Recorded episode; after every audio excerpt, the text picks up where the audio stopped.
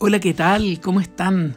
Una cordial bienvenida aquí a Topo la Vista Universos en tus oídos. Espero que estén muy bien. 11 de junio ya. Como seguramente eh, la mayoría sabe, estamos en el mes del orgullo.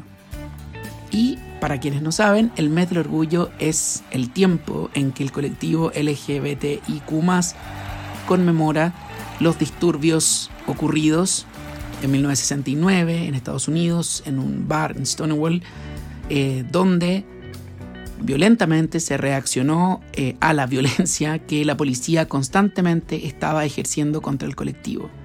Eh, es un momento histórico porque marca el inicio de el posicionamiento histórico, la reivindicación del colectivo y culminó con ganar el reconocimiento como comunidad y también eh, ganar derechos civiles. Lo interesante es que la comunidad trans y los eh, afrodescendientes, particularmente personas trans afrodescendientes, fueron protagonistas en esta lucha, en esta lucha que, que implicaba, es bien interesante porque uno no es tan consciente hoy día em, de lo que se vivía yo creo en esa época, redadas, la policía entraba en lugares, dateados por supuesto, eh, apresaba, golpeaba, torturaba. Y por lo tanto es una lucha que, si bien se menciona, se comenta, aparentemente se conoce, no ha alcanzado el nivel de visibilización eh, necesario. Y hay varias cosas que están ahí en la superficie, pero que no se ven del todo. Por ejemplo, que vinculaba a distintas marginalidades de la época. Y lo digo así porque eh, muchas veces uno no, tampoco es tan consciente de que aparentemente estamos hablando de Nueva York, eh, el lugar donde eh, de libertad, máximo ícono de la libertad, San Francisco, por ejemplo, lo mismo, em, coexisten distintos grupos sociales marginados. No solo el colectivo LGBTI, sino que también QMAS, sino que también las personas latinas, eh, las personas afrodescendientes, y esa vinculación desde la marginalidad dio lugar a una respuesta grande respecto de la discriminación que el grupo de poder eh, ejercía sobre ellos. Comenzamos este mes eh, y desde acá, desde Topo a la Vista, Universos en tus oídos, queremos hacer un homenaje a través de un temático, de una serie de episodios eh, que tienen como objetivo visibilizar eh, algunos aspectos de la lucha cotidiana del colectivo LGBTIQ, porque la lucha no termina y detrás de la aparente cortina de tolerancia que, que rodea nuestra sociedad, del respeto diario, eh, persisten, coexisten prácticas de intolerancia, de odio todavía contra la comunidad. y más aún, eh, a veces siento que nos revestimos de un discurso de tolerancia eh, muy apoyado por el mercado, pero que no tiene un relato, un, correlato en, el accionar. ¿ya? Y sin ningún ánimo de moralizar, porque no es el objetivo de este podcast, eh, queremos presentar a la literatura como un espacio, como una ventana grande hacia conocer la lucha que el colectivo LGBTI ha eh, realizado a lo largo del mundo, a lo largo y ancho del mundo, que continúa realizando y cómo eh, se ha ganado espacios también en géneros eh, de la literatura en que tradicionalmente uno no esperaría narrativas así, pero que siempre han estado y que han sido silenciadas en ocasiones, ocultadas y también intencional y no, ¿ah? no visibilizadas eh, a lo largo de la historia de la literatura.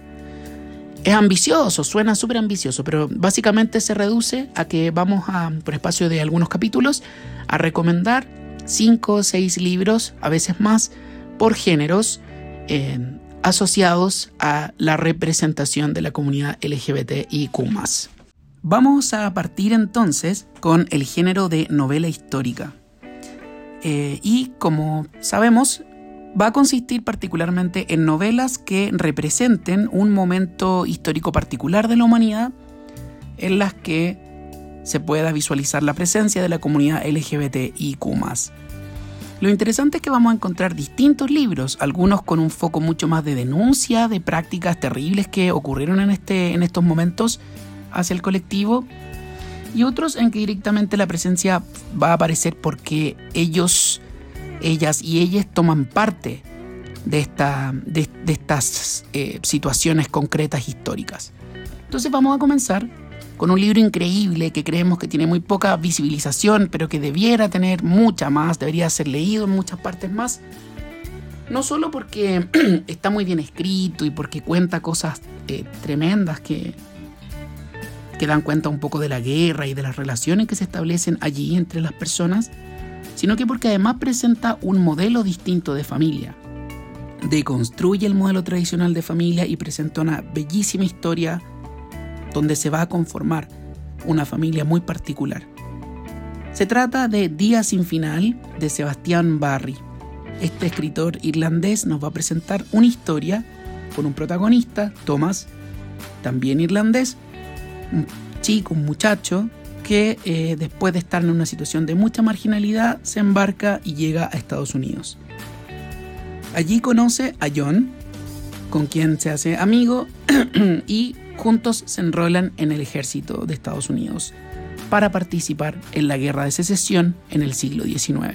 Y también las guerras indias. Aquí ya más o menos podemos intuir, un libro de mucha peripecia, vamos a descubrir el horror de la guerra, eh, la tragedia que supone estar involucrado en un conflicto bélico, eh, las muertes, eh, la sangre y todo lo que está involucrado. Pero lo que más destaca, evidentemente, es el vínculo un vínculo que soporta, que resiste la guerra y que parece que los une más, ¿no? que se fortalece con el tiempo.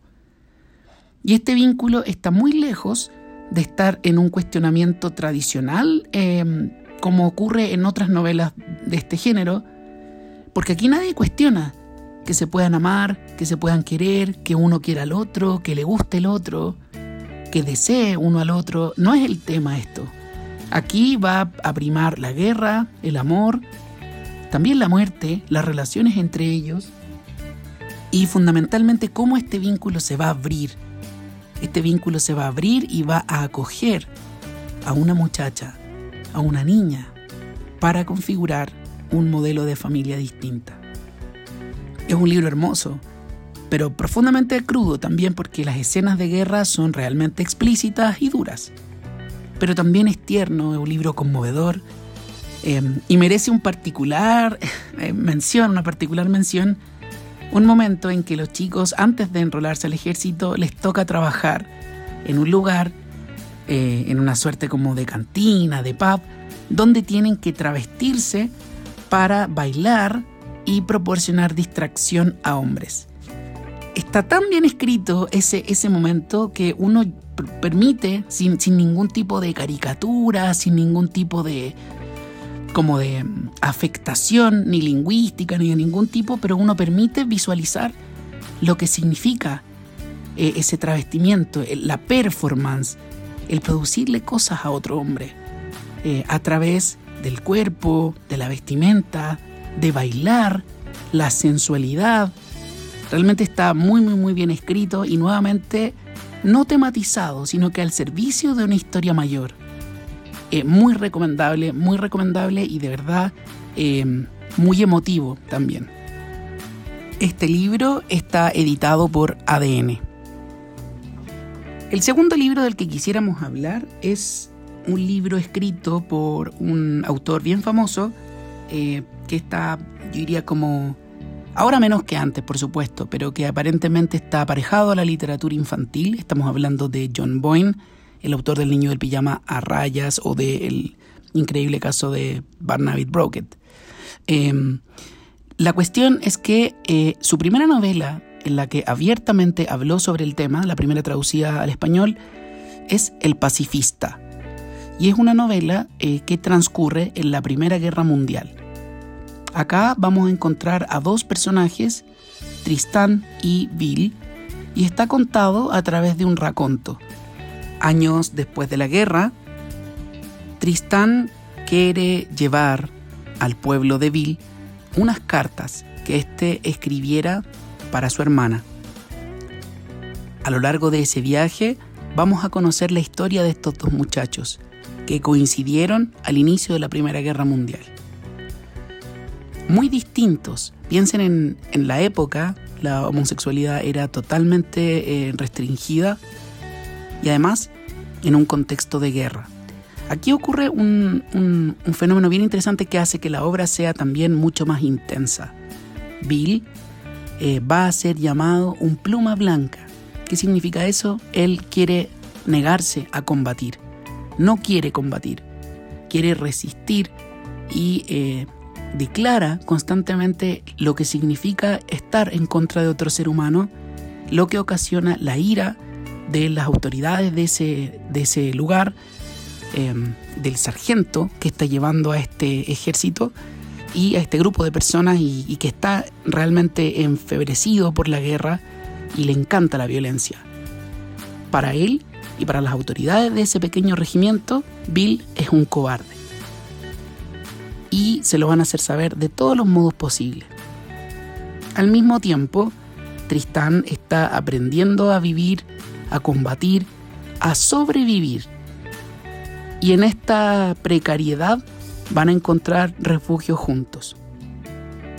El problema es que mientras Bill es totalmente valiente para negarse a combatir, no se atreve a aceptar que es homosexual. Y a toda costa va a intentar negar eh, ese sentimiento que siente por Tristán. Esta obra está contada desde el punto de vista de Tristán, quien va a ser objeto entonces de esta bipolaridad sentimental de Bill, en términos de que primero lo desea, ocurren cosas y luego lo maltrata, lo desprecia.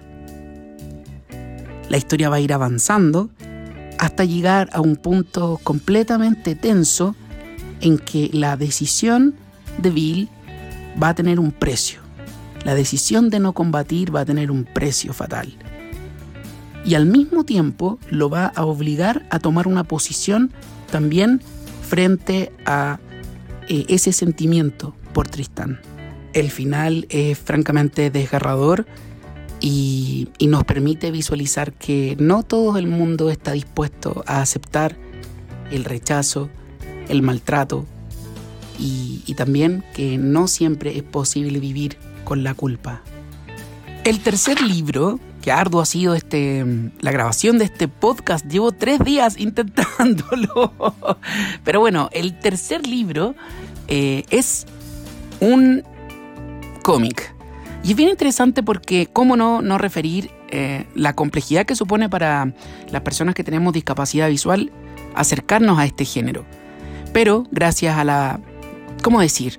Al espíritu pedagógico de mucha gente y y al espíritu democrático de aquellas personas que piensan que de verdad la literatura debe ser para todas y todos, tuvimos la oportunidad de acceder a un cómic chileno de una editorial especializada en cómic chileno a quienes aprovecho de saludar. Estamos hablando de Wolu.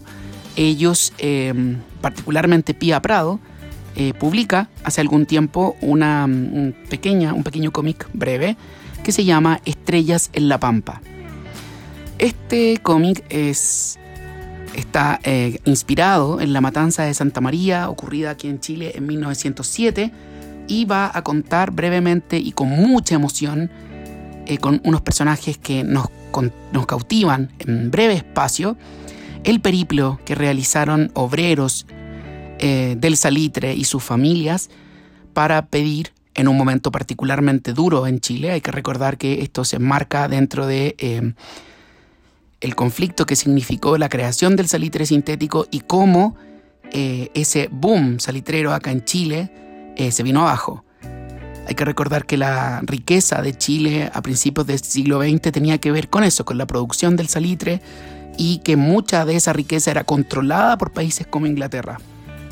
Entonces, cuando comienza este declive, las condiciones en el salitre, en las pampas salitreras, en, las oficinas salitreras se volvieron inhumanas para quienes trabajaban allí.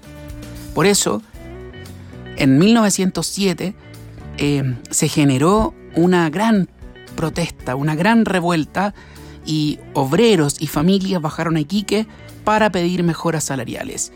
Esto que culminó con la matanza en la escuela de Santa María de múltiples, eh, de más de 3.000 personas. ¿Cómo no recordar la cantata de Santa María de Quilapayún?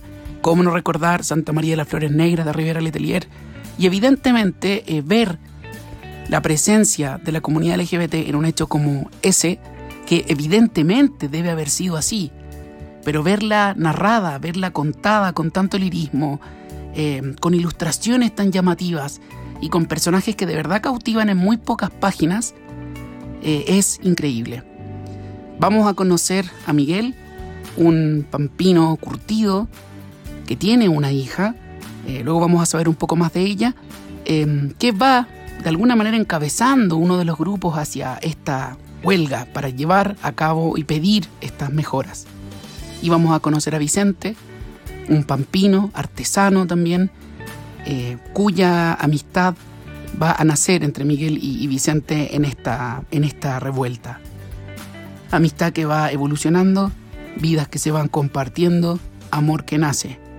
Amor que nace en las estrellas de la Pampa eh, poco antes de la matanza. La verdad es que es un libro que deja una sensación extraña en el corazón, pero profundamente recomendable. El cuarto libro se trata ni más ni menos que de El guardián de los secretos de Óscar Hernández y aquí nos damos un salto en el siglo XX para posicionarnos en uno de los sucesos también más difíciles de eh, España. Estamos hablando de la Guerra Civil Española y el inicio de la dictadura franquista. Aquí vamos a conocer a Miguel, un hijo de un alto personero de la República eh, que debe escapar para su seguridad a Peñíscola, eh, una playa eh, en España cerca del País Vasco.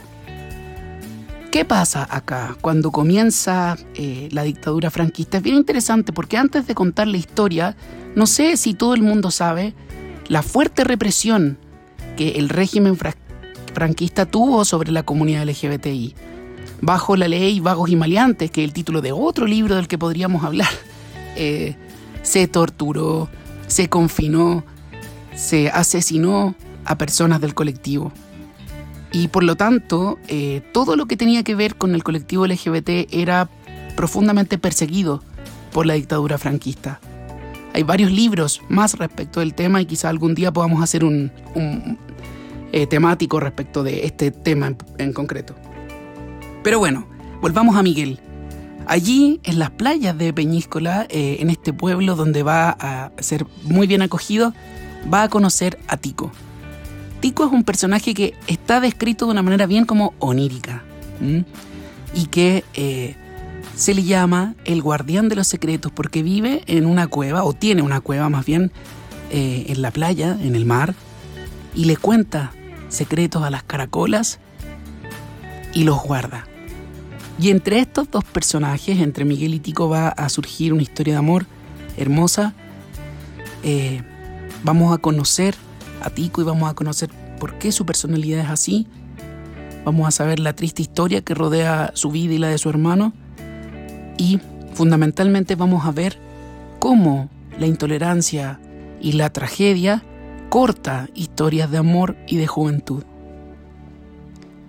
La historia va a comenzar eh, muchos años después y la vamos a conocer a través de un raconto y otro personaje hermoso que aparece en esta historia que es Ainara, de la que no diré mucho para no hacer spoiler, pero sí decir que es una historia hermosamente escrita, el amor que se genera es muy eh, tierno, tierno, romántico, hay escenas muy bonitas ahí, también de sufrimiento, pero yo diría que lo que más resalta es que también aquí hay, mucho paisaje, está el mar como telón de fondo y está la guerra como telón de fondo también.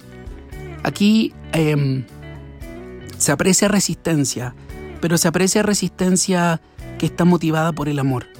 La reseña dice, eh, por el amor de tu vida eres capaz de hacer cualquier cosa. Esta es una muy bonita historia. Eh, Oscar Hernández además es famoso por otro libro que, fue el que lo consagró, que es El viaje de Marcos.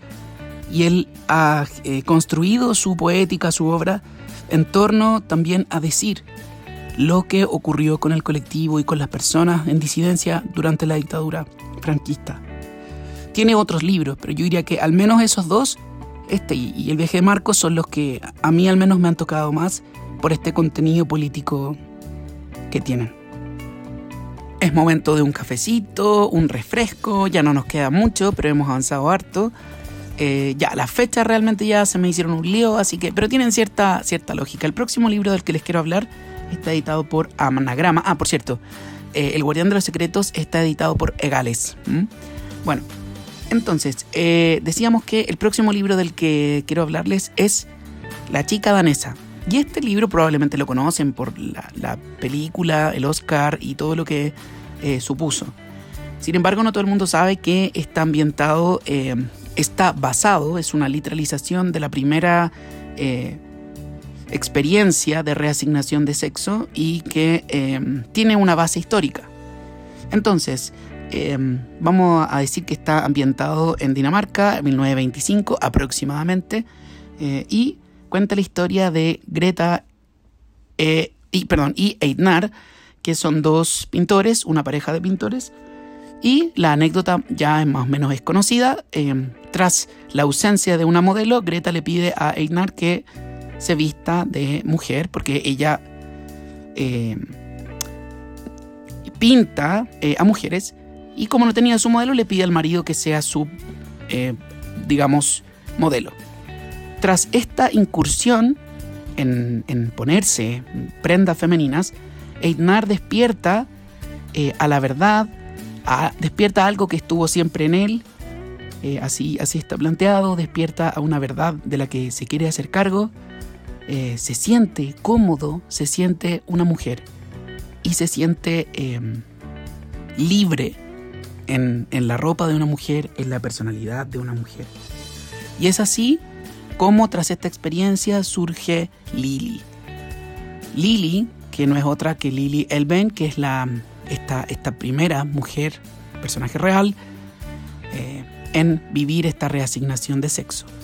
Lo interesante es que la historia es el camino que Einar va a vivir para poder transformarse, para poder ser, transformarse, no sé si es un verbo adecuado, para poder ser Lily. Greta lo apoya y es bien interesante porque la personalidad eh, de ambos personajes es muy compleja y no es tan fácil como analizar o entender la relación que ellos tienen. Greta no parece importarle, no parece complicarle eh, cómo Einar lleva su vida. Es más, todo el tiempo lo apoya, pero también como que lo manda un poco. Einar tiene una personalidad extraña, no, no, sé si es tan, no es una personalidad tan fuerte. Oscila y Lily es muy tímida también. Y vive una suerte como de eh, personalidad doble, como que uno puede identificar tanto a Eitnar como a Lily y son muy distintos. Luego uno puede entender a medida que avanza el libro que Eitnar tiene una historia de represión todo el tiempo y que Lily siempre estuvo ahí. Entonces yo creo que el, el libro tiene un valor fuerte en tanto que reivindica la idea de que para la época la reasignación de sexo podía ocurrir, podía ocurrir y no debía eh, demonizarse. Hay unos fragmentos en el libro tremendos donde él habla con psicólogos y con médicos preguntando si lo pueden ayudar. Y un médico le dice, usted tiene que vivir esto en secreto. Si usted quiere como aproximarse a la felicidad, tiene que vivir lo más disimuladamente posible con esto. Entonces el libro de alguna manera es una reivindicación a la posibilidad, una reivindicación al derecho, una reivindicación eh, a la comunidad trans a poder vivir esta realidad también. Un libro muy interesante, eh, muy psicológico, profundamente psicológico, las reflexiones de Itnar respecto de la vida, de lo que le tocó, de lo que quisiera hacer con ella, porque eh, ella es Lily finalmente. Ella es Lily y poco a poco Itnar va desapareciendo. Lily finalmente es la que, la que queda, la que va a importar. La próxima novela es Tengo miedo torero conocida, súper leída. Afortunadamente hoy existe una legitimación increíble, una admiración por el grandísimo Pedro Lemebel que ha ido eh, centralizándose, ha ido pasando de la margen un poco al centro. No sé qué opinaría él. Eh, se hizo una adaptación eh, de esta película, que, cuya, crítica me reservo, pero muy de, una obra muy conocida, muy querida en Chile. Se trata, ya lo digo, de Tengo mi torero, una novela que transcurre en el tiempo de la dictadura militar chilena. Eh, vamos a conocer a la loca del frente, un personaje entrañable, muy querible, muy ella, que se gana la vida eh, bordando manteles para las mujeres de los generales. La loca del frente es una travesti y en su caminar va a conocer a Carlos, un hombre apuesto, eh, así está descrito, audaz, que es un miembro del grupo de resistencia del Frente Patriótico Manuel Rodríguez, que eh, está contra la dictadura y planifica, está queriendo planificar un atentado contra el dictador.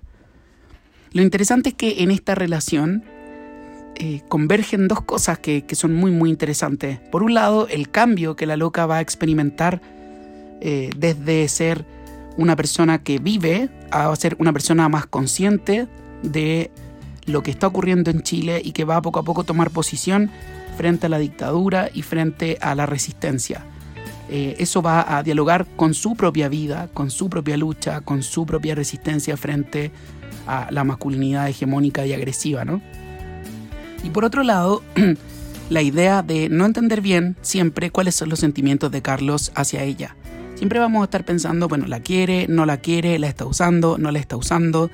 Em, y creo que esos son elementos que enriquecen. Pero sin duda el acierto de la novela y lo que la hace más para mí interesante es que paralelamente a la relación de estos dos personajes vamos a tener la relación del dictador con su esposa. Y es que aquí hay una parodia brutal de la figura tanto de Lucía Iriart como de la figura de Pinochet. Ella frívola, completamente superficial, autoritaria, em, violenta. Él, un hombre pusilánime, completamente atormentado por lo que hace, por lo que no hace, por la relación que tiene con los otros, pero fundamentalmente es ella la que lleva esa relación y la que lleva eh, eh, la historia de la parte que les toca, ¿no? Entonces, frente a la superficialidad, la vacuidad de Lucía está la profundidad de la loca del frente, su ingenuidad, su honestidad. Y estas historias van a converger finalmente en el atentado eh, a Pinochet y en el punto final que va a, llevar a, marcar el límite y, la gran disyuntiva de qué va a pasar con la relación de Carlos y la loca. Una novela hermosa, que además está tan teñida en nuestra historia que es imposible no, no, no, quererla y que no nos toque. Em, pero fundamentalmente es una historia que uno podría decir de amor. Es mucho más que una historia de amor y es mucho más que una historia, una novela histórica cualquiera. Aquí conviven entonces eh, la historia de amor con la historia de resistencia, la política y como diría una crítica literaria anodina, el retrato del Chile de la dictadura. Sí, sí y más. Muy, muy, muy, muy recomendable. Y por fin, por fin, por fin, el último libro. Eh, yo no sé qué pasó aquí, pero de nuevo las fechas se me hicieron un enredo.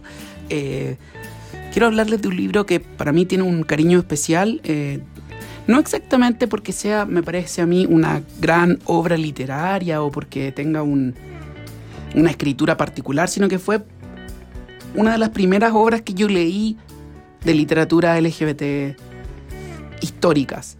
Se trata del el libro, y no es hace mucho en realidad, es el libro eh, Indebidamente Tuyo de Marisa Rubio. Esta novela ocurre en la Segunda Guerra Mundial, particularmente en el gueto de Varsovia recordar esos asiagos tiempos donde se recluyó a judíos en una parte de la ciudad de Varsovia, en Polonia, em, y se les hizo pasar hambre, se les torturó, asesinó, em, y también, por qué no decirlo, fue lugar de momentos de cruda y fuerte resistencia.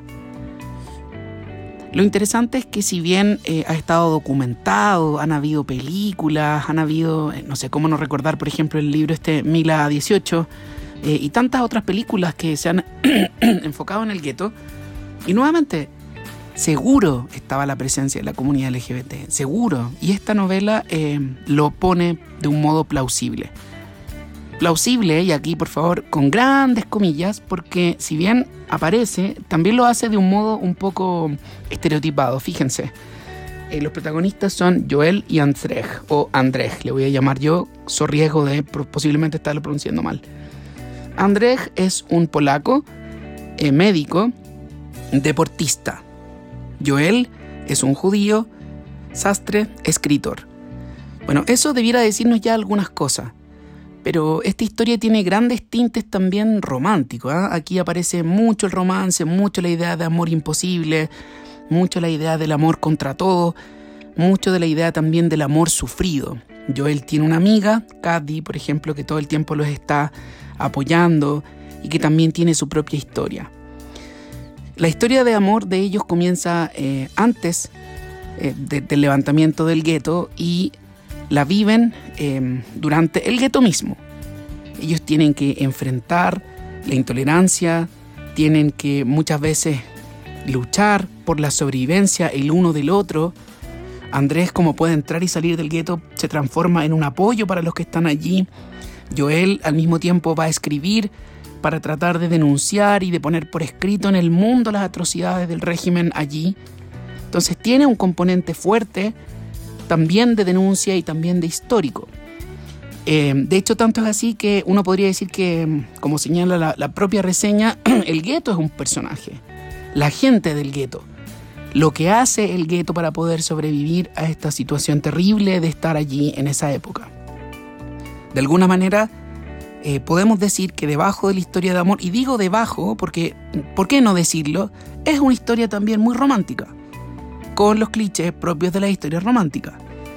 Eh, y también con los finales propios de la historia romántica sufrida. Entonces, em, debajo de eso también está esta vena histórica potente de resistencia. Hay que recordar que también el colectivo fue profundamente dañado, agredido en la época de la Segunda Guerra Mundial. Entonces, de alguna manera, nuevamente son mm, marcas, marginalidades que se unen, que están luchando eh, y resistiendo a la intolerancia de algunos momentos históricos. Tanto que se podría decir, tantos libros que podríamos mencionar.